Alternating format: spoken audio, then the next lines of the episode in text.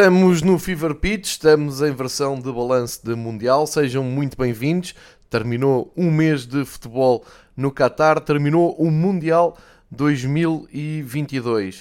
Uh, podemos fazer aqui a ponte entre a primeira semana, ou o primeiro dia, se quiserem, e o último, uh, começando logo pelo fim e uh, apontando aqui a um pormenor que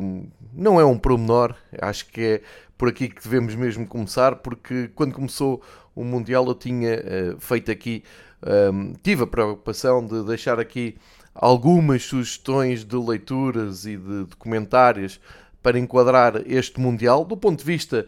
uh, político, social, uh, de, de, tudo o que estava errado na escolha do Mundial no Qatar, mas também deixar bem claro que a partir do momento em que a bola rola, uh, todas as atenções estão apenas e só, mas sempre no futebol. E por isso, do, desse ponto de vista, temos que dizer que foi um Mundial inesquecível, um Mundial memorável, grandes jogos, uma final um, incrível, talvez a melhor final de um Mundial, e nós estamos todos a um, processar toda aquela informação do domingo incrível de futebol que tivemos, mas acho que não será exagero dizer que foi uma das melhores finais de um Mundial que pudemos assistir. Curiosamente, na, na primeira semana, nos primeiros dias de Campeonato do Mundo, quando a bola começou a rolar, ainda por cima Portugal foi das últimas equipas a entrar, houve muita resistência uh, popular, e eu estou a falar, claro, do, claro, do, do caso em, em Portugal. Uh, inclusive, eu, por partilhar muito nas minhas redes sociais uh, imagens, a única coisa que me comprometi a fazer durante o Mundial foi na página do Facebook deixar quatro imagens, quatro fotografias fortes a resumir cada dia de, de competição. Uh, depois também usei o Instagram para nas stories uh, colocar as melhores imagens de, de cada jogo uh, e recebi mensagens de pessoas que não, não conheço de lado nenhum, mas que me seguem, lamentarem o facto de eu estar a dar eco a uma competição num país que não respeita os direitos humanos. E depois percebi que na primeira semana, ou se calhar nos primeiros dias de competição, Uh, todos os telejornais em Portugal, todos os noticiários, canais de cabo, centravam muito uh, a informação e a um, divulgação de, dos protestos e do, dos problemas de direitos humanos no Catar. Uh, isso é tudo muito bonito e volto a dizer o que disse aqui no episódio que marcou o arranque do Mundial. Se, ah, e vi também muita gente, ah, e, e, algumas pessoas um, que, que gostam de falar de futebol e que respeito e com quem aprende, me disseram: Olha, eu não vou ver o Mundial porque não concordo com o organizador, nem da maneira como isto foi dado ao Qatar. É verdade que isto são. É, é, é se calhar é meia dúzia de pessoas, cá nem tanto, daquelas que eu, que eu respeito, e que realmente levaram esse boicote até ao fim. Mas eu diria que 95% das pessoas que uh, puxaram do, do incharam o peito de ar para falar de direitos humanos e, e que o futebol não é tudo e por aí fora, uh, ao fim de uma semana estavam todos a discutir a questão do, do Cristiano Ronaldo jogar ou não jogar, da entrada de Portugal, até onde é que ia, onde é que não ia. Portanto, mais uma vez vou repetir aquilo que disse no início para que fique aqui também documentado.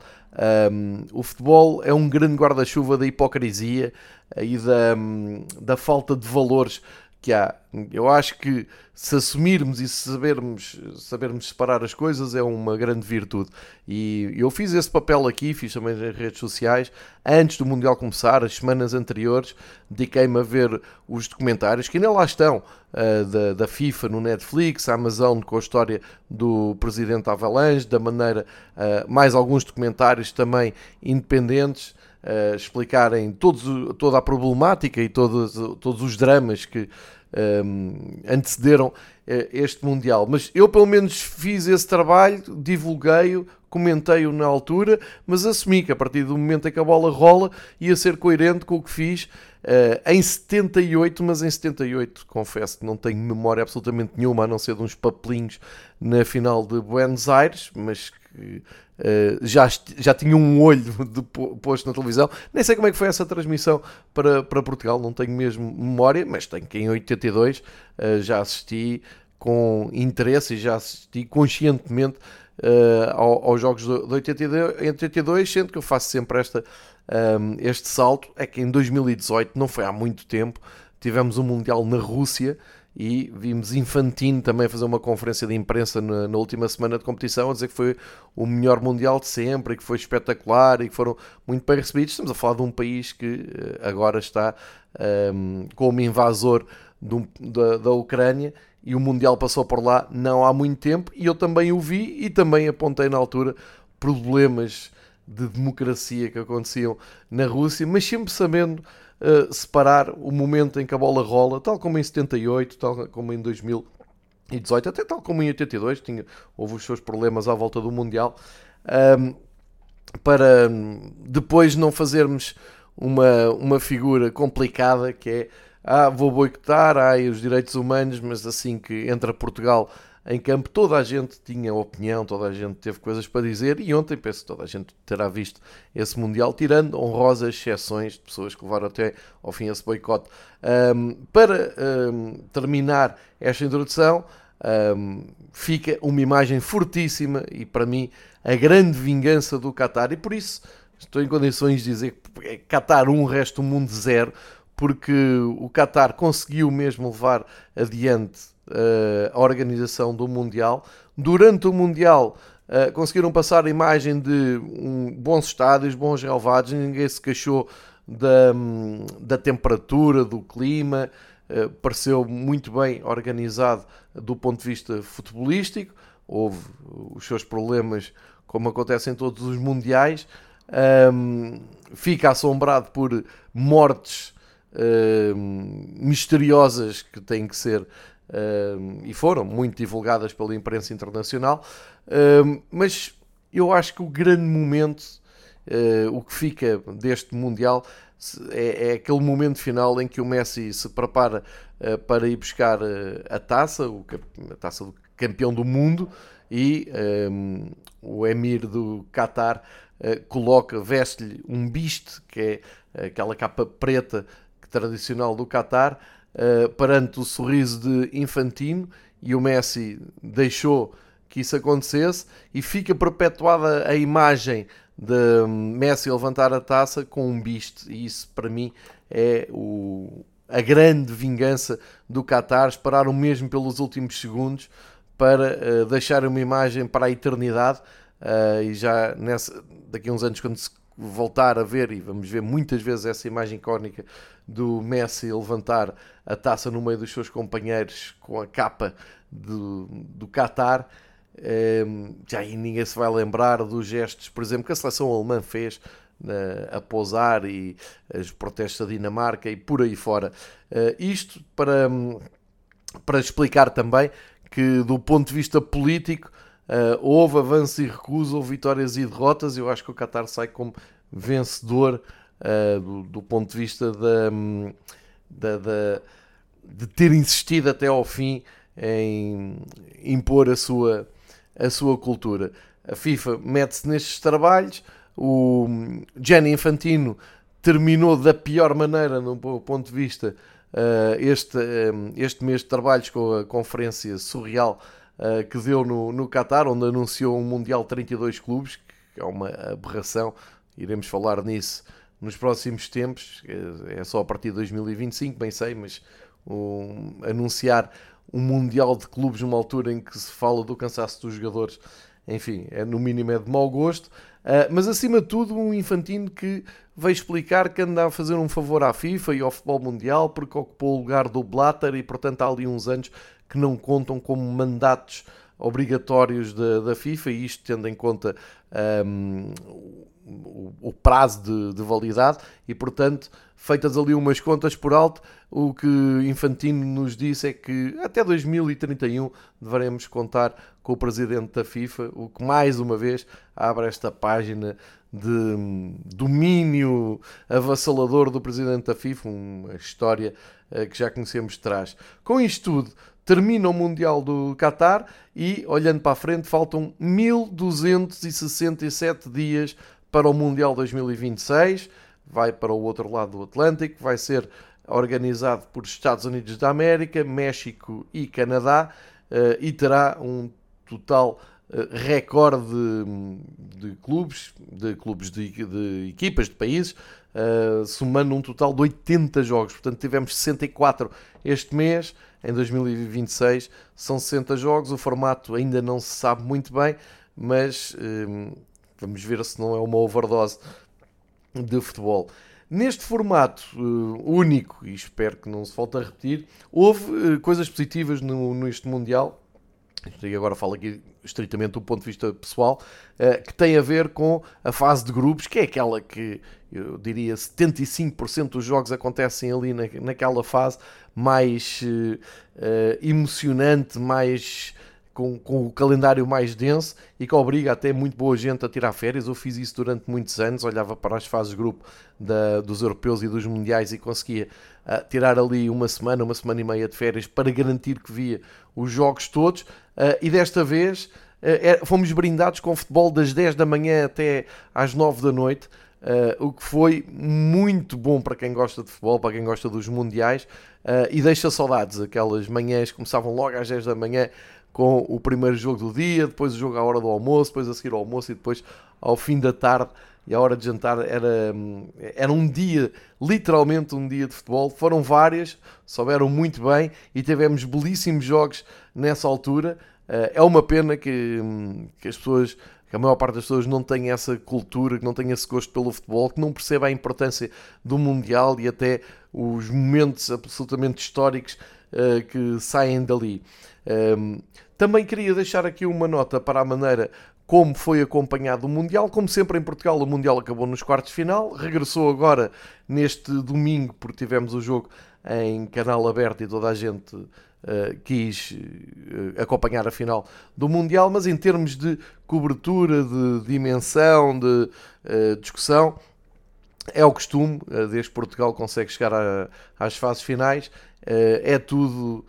à volta de, da seleção. Pior que isso, é à volta de um jogador, à volta de Cristiano Ronaldo, e este ano então com uh, dose tripla, porque deu uma entrevista antes, porque tinha um assessor, como sempre teve, durante, depois passou a ir ao banco, enfim, foi um fartote. Uh, acho que, como sempre, Uh, o campeonato do mundo, a essência do campeonato do mundo passa ao lado dos portugueses,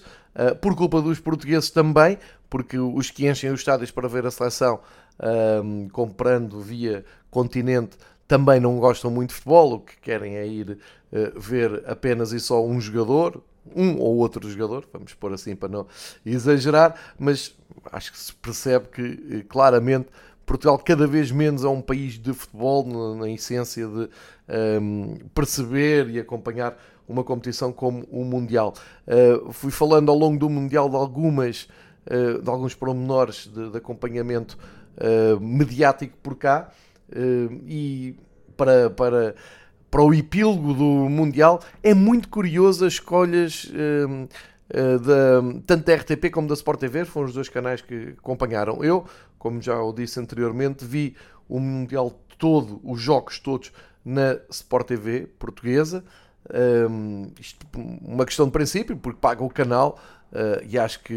um canal pago e dedicado 100% ao desporto e em particular ao futebol tem que dar um bocadinho mais que os outros e, portanto, nessa expectativa, segui sempre lá o, o Mundial. Mas, curiosamente, e, e fui dizendo aqui ao, ao, longo das semanas, e foi uma discussão, e acho que é uma discussão que se pode ter, uh, inclusive. Hum, há, há uma certa dificuldade em Portugal em se discutir alguns temas de forma aberta porque leva-se tudo para o campo pessoal, para o campo da amizade e parece que não se pode criticar, parece que não se pode dar uma opinião, parece que não se pode discordar de uma outra coisa. Uma das, das, das vertentes que,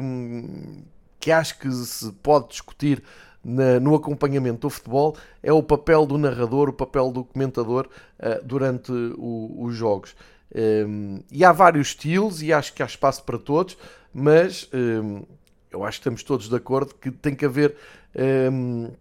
objetivos mínimos, ou seja, tem que haver um padrão uh, minimamente aceitável. E eu ouvi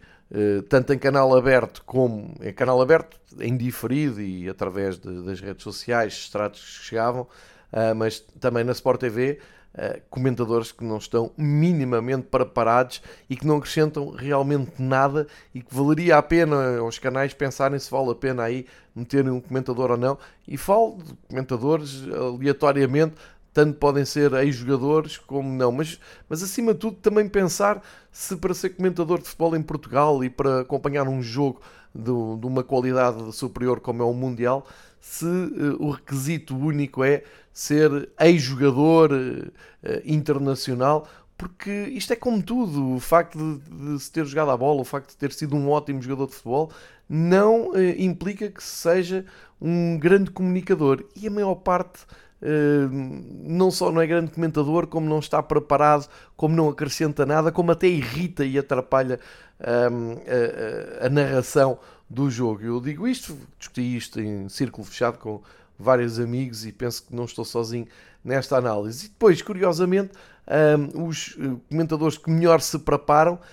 às vezes também ultrapassam aquele uh, aquele limite de querem passar tanta coisa, às vezes fazem um filme do jogo na sua cabeça e querem partilhá-lo e, e, e, uma ideia fixa sobre um jogador, uma, uma tática, uma equipa, um treinador, uh, que depois tudo serve para justificar essa ideia e torna-se cansativo. Uh, disse para piada que às vezes chegava, chegávamos à altura dos índios e já, já havia um, uma saturação só do, do, do comentador que queria fazer passar essa ideia. E depois há, há, aquela ideia de ver o jogo apenas e só pela parte da tática, pela, pela parte da. Hum, teórica do, do jogo. E não tenho certeza que toda a gente que siga o, o futebol esteja com disposição para levar com um massacre desses durante 90 minutos. Uh, acho que deveria haver um equilíbrio entre explicar o jogo, explicar a tática, explicar o ponto de vista teórico e até passar a sua opinião um, e o massacre que às vezes acontece de, de, explicar tudo o que acontece num jogo do ponto de vista teórico e, e tático. Aliás, a final foi um grande exemplo disso, uh, que se pode, sim senhor, explicar taticamente, depois, com calma, fazer essas análises, mas durante o jogo uh, corta-se muito da emoção, ignora-se o ambiente e o futebol é um bocado tudo isto, não é apenas e só o 4-3-3 e as dinâmicas e as entrelinhas. E, e acho que era, era bom fazer uma reflexão sobre isso, uh, porque isso não belisca nada quem está uh, a comentar, não belisca nada o conhecimento mas se calhar ajudava a refletir e a perceber se as pessoas que estão em casa querem, uh, querem saber disso tudo e se às vezes não se entra um bocado na linguagem em que se está a falar para um grupo de treinadores ou para um grupo de estudiosos do jogo e não tanto para o povo que paga para se divertir um pouco e ter um pouco de prazer uh, a ver futebol. Um, fica, fica, é esta reflexão que fica validada pela escolha dos comentadores da Sport TV e da,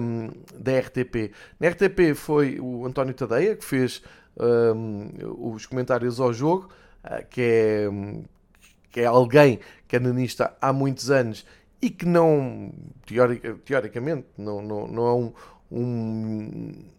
uma pessoa que aborda o jogo apenas e só do ponto de vista teórico, não é? E respeita aos silêncios e, e tem o, o seu timing eu acho mais experiente. E depois na Sport TV, o tal canal pago, optou por pôr dois ex-jogadores, o Pedro Barbosa, o Nuno Gomes e o Miguel Prates a, a narrar, e portanto nada de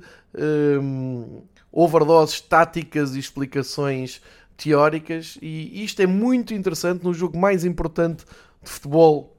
de 4 em 4 anos. Tenha havido esta aposta um, deixando no ar talvez esta reflexão. Não sei se vale a pena fazê-la ou não, mas partilho aqui com vocês esta,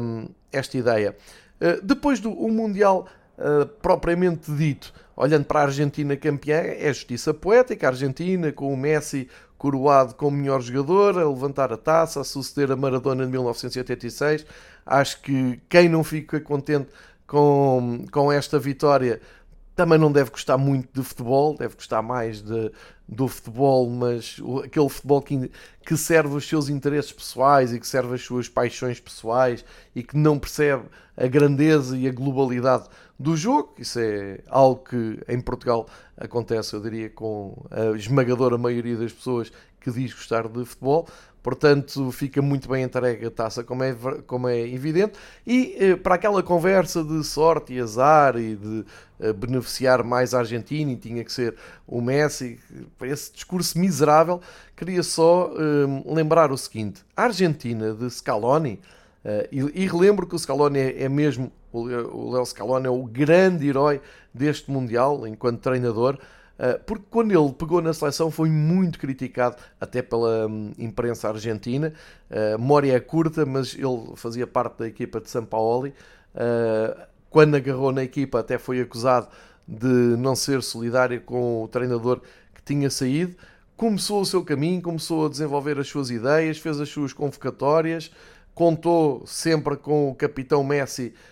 como grande referência. E um, para quem chegou agora ao futebol internacional e acha que a Argentina operou ali um pequeno milagre e que foi ajudada e que teve sorte e por aí fora como campeã do mundo, vamos só recordar o seguinte: a Argentina é detentora da Copa América, ganhou a Copa América, isto é, a competição mais importante da, da América do Sul, ganhou ao Brasil no Maracanã em 2021 e, portanto, é, são os detentores da, da Copa América, um título que não ganhavam há muitos anos e que terá marcado o princípio desta uh, epopeia e terá sido aqui que a Argentina percebeu, ok, nós podemos ir à luta e pode ser desta vez uh, que podemos acabar como campeões do mundo. Portanto, é uma Argentina que vence a Copa América no Maracanã ao Brasil e, pelo meio, já tinha uh, encontrado a Itália, que ganhou o europeu, e naquela invenção que a FIFA, um, juntamente com a UEFA e com o Ball fizeram, chamaram um jogo de finalíssima entre Itália e Argentina, se calhar há muita gente já não se lembra disto, não foi há muito tempo, entre o campeão sul-americano e o campeão europeu, ganhou a Argentina. A Argentina é a detentora da finalíssima, bateu a Itália e eh, somou esta vitória, mais simbólica, mas um jogo importante, à conquista da Copa América. E agora eh, levanta o troféu de campeão do mundo, a Argentina,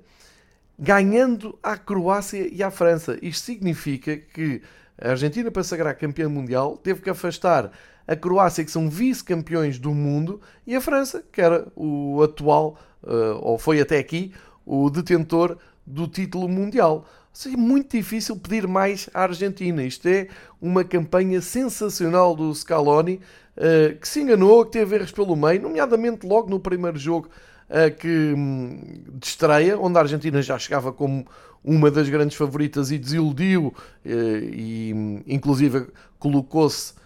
um, em dúvida se seguiriam na prova ou não, quando perderam com a Arábia Saudita e o Scaloni percebeu que se enganou uh, ao não ter utilizado logo o Julio Alvarez como um, avançado, ao ter ignorado a grande forma em que o Enzo Fernandes chega ao Mundial,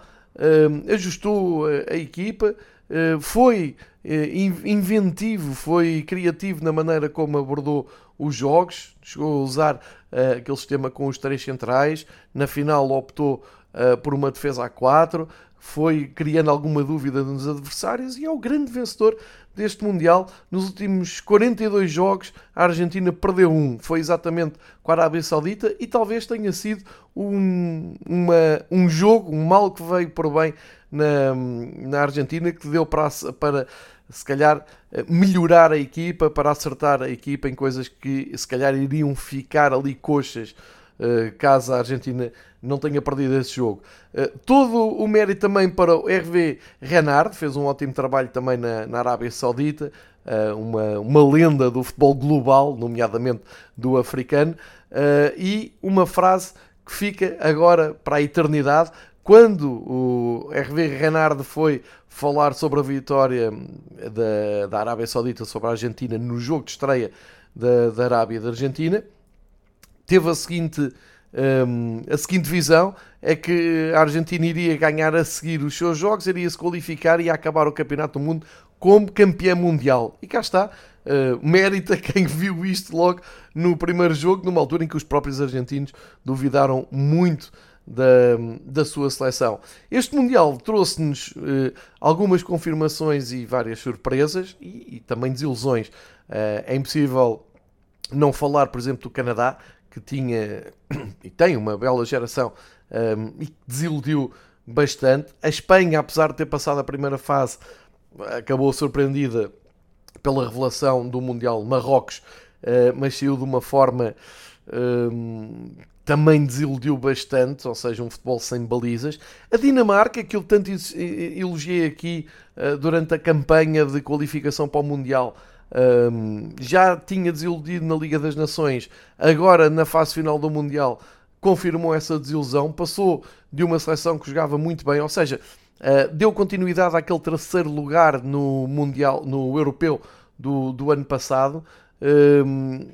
mas foi perdendo gás e chegou ao Campeonato do Mundo sem grande chama. Eh, é verdade que ainda proporcionou um bom jogo com a França, mas é uma das grandes desilusões deste Campeonato do Mundo, tal como a Bélgica. Eh, e percebeu-se cedo que, a Bélgica não iria mais uma vez fazer parte das rondas decisivas do Mundial. Mas tivemos aqui boas revelações, tivemos aqui uh, alguns jogadores que marcam este Mundial. Fiz aqui um exercício de escolher um 11 tipo deste Mundial, claro, muito influenciado pela, pela final, tem, tem que ser, tem que se dar mérito a quem chega à final, mas tentando colocar ainda aqui alguns jogadores que marcaram um, a caminhada deste Mundial. E eu escolhi então um 11 em 4-3-3 uh, eh, com o Martínez, obviamente guarda-redes da, da Argentina, como número 1. Um. O Livakovic da Croácia vai ficar no banco, embora não tenha escolhido aqui suplentes, mas lembrei-me que o guarda-redes croata fez um Mundial sensacional. Depois, na defesa, Hakimi, Otamendi, Guardiol e o Teo Hernandes, claramente o melhor lateral esquerdo deste Mundial, que entrou por uh, lesão até do, do, seu irmão logo no primeiro, no primeiro jogo. Uh, aqui o Hakimi será a, a, presença surpresa em relação ao que era projetado para este Mundial, mas depois de ver todos os 64 jogos não é surpresa para ninguém. Outro marroquino no meio campo, o Arabat, fez um, um Mundial uh, incrível um, e coloquei ao seu lado o Enzo, Enzo Fernandes, que acabou uh, como revelação, acabou com o prémio de melhor jogador jovem do torneio e isto uh, acaba por ser um alívio para quem gosta de futebol em Portugal e, e gosta assumidamente do Benfica, é que pode elogiar o Enzo uh, agora sem ser uh, acusado de uh, qualquer tipo de falta de isenção, só por ser do Benfica, quer dizer, quem não vê o futebol do Enzo também não vê nada. Modric a fechar este trio de meio campo, Modric, que grande mundial que fez, que imagens sensacionais no, no jogo terceiro e quarto a felicidade do Modric a exibir a medalha do terceiro lugar eh, e o que ele deu eh, à equipa, aquele Modric do Real Madrid, parece eterno, eh, que continua a jogar, que continua a representar a seleção, porque é um dos grandes exemplos do futebol mundial. E na frente, mais fácil a escolha, Messi, Mbappé e Alvarez a fazer o trio da, da frente. não, acho que não, não dá grandes dúvidas uh, a ninguém. O Mbappé vai ter aqui um. Ele, eu espero, muito sinceramente, adoro o futebol do Kylian Mbappé. Uh, ele vai ter a oportunidade de voltar a vencer o Mundial, de ser o melhor jogador do Mundial, ganhar bol bolas de ouro, uh, ganhar uma Champions. Ele vai ter tempo para isto. Ele tem 23 anos, parece que uh, anda nisto há 10, mas não. Ele foi campeão com 19, portanto agora tem 23. E um dia vai pedir, vai tentar explicar aos seus netos que chegou a uma final do Mundial, marcou 8 golos nesse Mundial, só na final marcou 3. Ele marcou 3 golos à Argentina na final, ainda foi marcar o seu penalti nos, nos, no desempate de grandes penalidades e eh, não vacilou, não falhou e mesmo assim ficou eh, a ver o Messi levantar a taça. Portanto, isto é eh, de um epicismo eh, incrível. O, o Mbappé, como eu disse, merece todos os elogios, andou mesmo com França às costas, uh, embora na primeira parte do jogo da final tenha andado longe do jogo, mas quando apareceu uh, uh, realmente virou a final de pernas para o ar. Por falar em final e por falar em grandes jogos, também fiz aqui um top 10 dos 64 jogos que pudemos assistir no, no último mês. E neste top 10 um, há aqui uma curiosidade, só, só me dei conta depois de, de, de, de eleger, é que a Alemanha aparece em vários, como, como quem segue aqui o Fever Pitch, sabe que eu tenho aqui uma simpatia pela Alemanha, e de facto desta vez É verdade que a Alemanha sai, é uma enorme desilusão sair na fase de grupos, mas não ficou aquela ideia de uma seleção perdida ou uma geração perdida. Não, há ali muito talento. Eu não sei o que é que está a falhar na Alemanha, muito sinceramente. Não sei se é treinador, não sei se é a direção da DFB, não faço a menor ideia. Sei que eh, está lá tudo para ser uma boa seleção, para pelo menos andarem até aos quartos de final. Falharam, falharam principalmente naquele jogo com o Japão, mas ficaram ligados aqui a grandes momentos. Para já aquele um, movimento de protesto porque uh, foram sendo castrados pela FIFA, eles e outras federações que, que se preocuparam com o momento e quiseram se manifestar e pousaram na, naquela foto antes do jogo todos com a boca tapada em jeito de protesto. É, é um, uma das, das imagens icónicas deste uh, Mundial. E entram aqui no top 10 de, de jogos. Nos três, se calhar, é uma, uma escolha um bocado. Uh, um bocado forçada, mas a verdade é que os três jogos da Alemanha foram sensacionais. Começa então no top 10 pelo décimo, Costa Rica-Alemanha, uh, Costa Rica 2, Alemanha 4, que uh, ganha também, não, não é só por este jogo, ganha muito também pelo, pelo jogo de, da Espanha com o Japão. Uh, isto porque estávamos então na, na terceira jornada, estávamos aqueles dois jogos ao mesmo tempo, e houve uma altura em que uh, a Costa Rica estava apurada uh, e a Alemanha e a Espanha estavam de fora e estava Costa Rica e Japão durante uns minutos. Isto foi um dos grandes momentos do Mundial, quem viveu isto não se vai esquecer. É verdade que a Alemanha acaba por ganhar por 4-2, com naturalidade, mas o jogo foi de loucos e uh, Costa Rica com um coração imenso, que tinha começado com aquela goleada de 7-0, a mostrar que e a fazer sonhar todo um país com uh, no momento em que consegue eh, marcar o, um, os seus golos, no momento em que consegue surpreender uh, a Alemanha. E isto, juntamente com a emoção da, da Espanha no outro jogo com, com o Japão, uh, leva a entrar no top 10 este, este um jogo que acaba por ser um jogo duplo, porque uh, hoje em dia é relativamente fácil ter um jogo no, na televisão e outro, no, por exemplo, no, num tablet uh, e ir espreitando os dois jogos. Ora, no 9, uh, um dos jogos mais divertidos do campeonato, um daqueles jogos que serve para responder àquelas pessoas, mas tu vês os jogos todos, mas não queres ir almoçar, mas isso interessa para uma coisa, Coreia,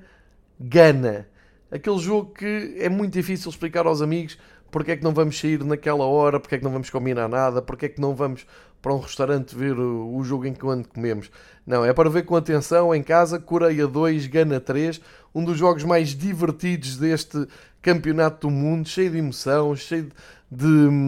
de incerteza no resultado e uma grande vitória de Gana. Aliás, boa prestação de, dos, dos, países uh, africanos, nomeadamente logo com Marrocos à cabeça, a chegar pela primeira vez a uma meia final do Mundial. Pela primeira vez, um, um representante do continente africano chegou tão longe. Uh, e este Coreia-Gana teve um pouco de tudo, talvez seja um jogo bem simbólico deste Qatar uh, 2022. No número 8, Marrocos-Portugal, mais pela surpresa uh, de duas surpresas, não é? a inoperância de Portugal na primeira parte, impressionante uh, como Portugal foi dar meia parte de avanço, sabendo uh, qual é que era a estratégia e qual é que era a postura de Marrocos, e depois uh, a ótima exibição de Marrocos a nível defensivo e aquele perigo a sair em contra-ataque resultou na perfeição. É uma, é uma jornada absolutamente histórica para Marrocos e mais uma grande sessão para Portugal, que entretanto viu partir o seu selecionador. Nesta altura, todas as conversas à volta da seleção uh, são sobre o possível novo selecionador, fala-se de Mourinho, e continua-se a não perceber que se não virar um, a página, se não se despedir também daquele que foi o seu melhor jogador durante anos e não abrir portas a uma renovação total no 11 de Portugal, inclusive até se calhar na relação da seleção com o seu povo e com os verdadeiros adeptos do futebol em Portugal, se calhar vão acontecer mais jogos como este Marrocos-Portugal, mas isso fica para uma reflexão mais interna do ponto de vista da Federação Portuguesa de Futebol, mas a Portugal entrar aqui neste ranking pelas piores razões. No número 7 escolhi França-Marrocos, eh, porque nesta meia-final, apesar do resultado parecer confortável e é confortável, é um 2-0 para Marrocos. A verdade é que é um jogo muito peculiar. Aconteceu exatamente o contrário em Marrocos, começou a perder o jogo muito cedo com a França. Aliás, foi o único jogo em que começa a perder com um gol que só tinham sofrido um gol e era um autogol, portanto, um gol marcado pelo adversário. Mas hum,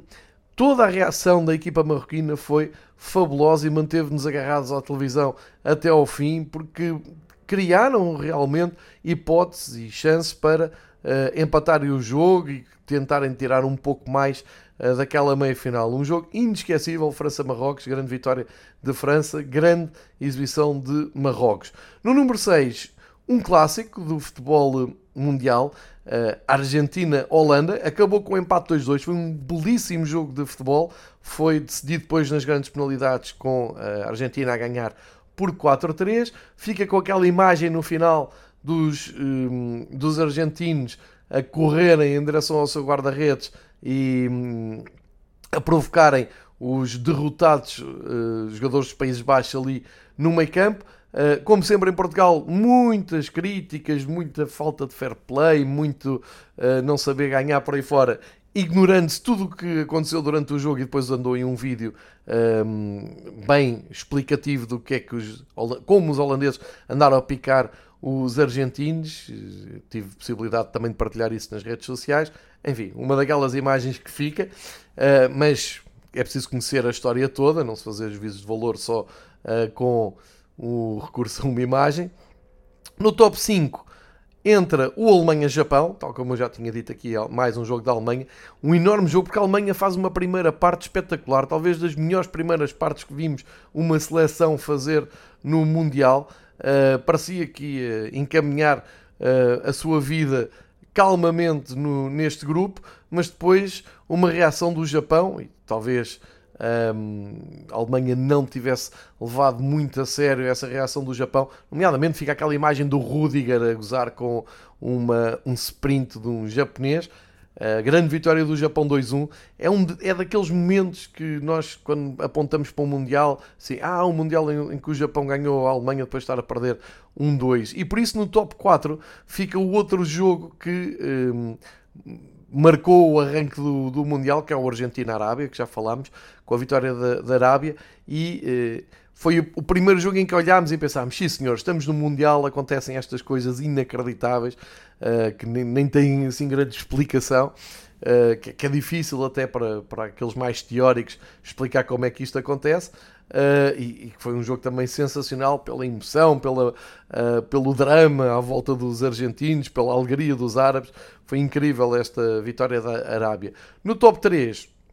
um clássico intemporal dos jogos internacionais: Inglaterra 1, França 2. Grande, grande jogo de futebol, um jogo digno do Mundial. Uh, a França foi mais forte, acabou por seguir em frente, mas a Inglaterra a deixar novamente uma ótima imagem, tal como já tinha deixado no Euro, em que caiu na, na final, e um, a Federação Inglesa e o selecionador Southgate a perceberem, a ter inteligência, que estão mais perto de ganhar, ou pelo menos estão mais perto de andar nas fases de decisão, porque a Alemanha, hum, a Inglaterra,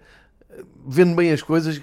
ganhar, ganhar, ganhou uma, um, um, campeonato do mundo em casa em 1966. Não se pode dizer que a Inglaterra seja propriamente uma nação vencedora nas grandes competições. Mas a verdade é que com este selecionador, com estes jogadores, com uma nova geração que está aí, jogam muito bem e eh, estão mais perto de chegar às fases decisórias das grandes eh, fases finais, tanto do europeu como do mundial. Portanto, ótimo também saber que o Southgate continua em frente da Inglaterra. A Inglaterra vai continuar muito competitiva. No top, eh, chegando aos dois jogos deste top 10, número 2, Alemanha-Espanha, outro clássico do futebol uh, mundial, e uh, grande jogo entre a Alemanha e a Espanha, talvez um, até à final, tirando a final, mesmo o melhor jogo deste mundial. Uh, fabulosa exibição individual de vários jogadores espanhóis, alemães, duas gerações em confronto. O histórico entre a Alemanha e a Espanha estava um pouco beliscado por causa de uma goleada que a Espanha deu à Alemanha na, na Liga das Nações, mas este jogo fica para a história como sendo um grande embate, uma medição de forças brutal entre duas das seleções mais fortes da Europa. E claro, no número 1 um, a final, porque é épica, porque é inesquecível, porque ainda está muito presente em todos que seguiram o Mundial. Um, e é daqueles casos que ainda bem que foi decidida nos penaltis porque deu-nos tudo o que tinha para dar. Deu os 90 minutos, deu o prolongamento, ainda deu a emoção dos penaltis e ganhou, caiu para o lado da equipa que quem gosta de futebol uh, queria que ganhasse, não por ter nada contra a França, antes pelo contrário, uh, acho que o Mbappé, como eu já disse, tem muito tempo para, uh, para voltar a, a ganhar o Mundial, mas pela paixão dos argentinos, pela invasão incrível que hum, os argentinos fizeram aos estádios do Qatar, pelo ambiente, um, pela aquela conexão entre a bancada e relevado absolutamente única e, claro, por coroar o, o, Messi e por ver caras bem conhecidas, como dizem muito na minha vida de adepto futebolista, de um, adepto de futebol, como o ver o Aymar no banco, o Di Maria a chorar o jogo quase todo, tal, tal era a emoção. O Enzo Fernandes, um miúdo que está aqui há seis meses a jogar em Portugal, a acabar como campeão do mundo. O Otamendi, que é um líder natural, um grande campeão, uh, a elevar aquela taça. Uh, além destas questões uh, mais pessoais, ver Messi como rei do mundo, acho que não pode deixar ninguém indiferente. E lá está, só por uma obsessão ou uma estupidez muito grande é que não se tira prazer a ver essas imagens, mas um, isto é como tudo, há que respeitar todas as opiniões e todos os gostos. Aqui no Fever Pitch chegamos muito contentes. Foi um belíssimo Mundial. Um, continuo a dizer, tenho pena de quem não gosta de futebol, tenho pena de quem diz que gosta de futebol e não percebe o campeonato do mundo. Uh, aqui, além de semanalmente falarmos do futebol de clubes, Uh, faço sempre questão de gravar um episódio de podcast para acompanhar e contextualizar o futebol de seleções, porque depois tudo termina aqui. E este domingo foi um daqueles dias que aparece de 4 em 4 anos. Vamos ter agora que esperar os tais 1267 dias para uh, voltarmos a, a, ter esta belíssima competição. Pelo meio, claro que temos Liga das Nações e Europeu, mas não tem esta uh, globalidade, não tem esta grandeza, esta magnitude que tem o campeonato do mundo. Bem sei que pelo meio houve uh, Allianz Cup em Portugal, continua-se a jogar, o único país em que se resolveu uh, colocar uma, uma competição a martelo. Bem sei que o Benfica não cumpriu o seu objetivo de seguir em frente, e embora não perdendo, e embora jogando bem, uh, não conseguiu ganhar em Moreira de Condes e ficou pelo caminho, mas eu acho que isso só reforça a grande ironia e a grande sensação que fica desta Allianz Cup. O único clube que dá receitas na competição cai ao fim de três jogos, o que não deixa de ser irónico para uh, a competição. Uh, e fica também este contraste. O Benfica vai receber em breve 1 milhão e 700 mil euros pela participação dos seus seis jogadores no Mundial. Eu acho que a Allianz Cup não dá nem de perto nem de longe esta receita, mesmo ganhando a prova. Portanto, fica uh, este contraste, mas claro, uh, para o ponto de vista da discussão benfiquista, fica ali um sinal de alarme. O Benfica não conseguiu uh, cumprir o seu primeiro objetivo da época, mas eu acho que, fica, que acaba por ser um, um, camuflado, embora não seja esta a intenção de ninguém no Benfica, pelo brilho dos dois campeões do mundo que vão regressar uh, ao Benfica para a segunda parte da temporada, como um, nunca aconteceu no futebol português, ou seja, vamos ter uh, dois campeões do mundo sagrados. Também nunca tinha acontecido uh, jogar-se um Mundial a meio da, da, da competição, mas percebe-se a ideia, vamos ter dois campeões do mundo a representar a Liga Portuguesa e isso uh, acaba por ser significativo do bom trabalho que o Benfica fez, nomeadamente na escolha do Enzo, uh, que chegou a levantar algumas uh, questões financeiras e agora se percebe que foi uma das contratações mais históricas do futebol do Benfica. O futebol de clubes regressa muito em breve, até lá temos uh, a quadra natalícia no próximo fim de semana, portanto não haverá jogos, mas de hoje a 8 dias, e estamos a gravar isto a 19 de dezembro, de hoje a 8 dias temos pelo menos o regresso do campeonato inglês. Até lá penso que há a taça da Liga Inglesa, mas isto para vos dizer então, marcamos encontro na próxima semana já com futebol de clubes e uh, fechado o dossiê do Mundial. Este episódio fica 99% ligado ao Mundial como balanço e como tributo uh, à melhor prova de futebol do mundo, uh, para, para quem gosta, pois claro. E esse desafio, vamos nos manter todos vivos mais 1267 dias para começarmos a ver um Mundial de Futebol, se uh, isto, claro, por absurdo que seja, não houvesse mais motivação para continuarmos aqui firmes e irtes e de boa saúde a acompanhar os jogos de futebol, seja em versão de clubes, seja em versão de seleções, seja em versão de dimensão global, como aconteceu este domingo. Foi um belíssimo Mundial. Uh, o Fever Pitch fica com este episódio documentado para se poder ouvir sempre que se quiser lembrar como é que foi este Mundial 2022. Em 2026 há mais. Viramos a página que vem então a segunda metade da época do futebol de clubes, campeonatos, taças, taças da Liga, provas da UEFA. Vamos a isso no pós-mundial e ver como é que estes jogadores que saíram do mundial também vão uh, se readaptar ao dia a dia dos clubes. Muito obrigado por terem seguido semanalmente o Fibra Pitch durante este Mundial. A partir da próxima semana uh, vamos tentar também recuperar a reunião dos três rivais e uh, voltar então ao cotidiano que marca o futebol de clubes, como vimos, cada vez com mais jogos e com um calendário mais denso. Muito obrigado, bom Natal a todos e forte abraço.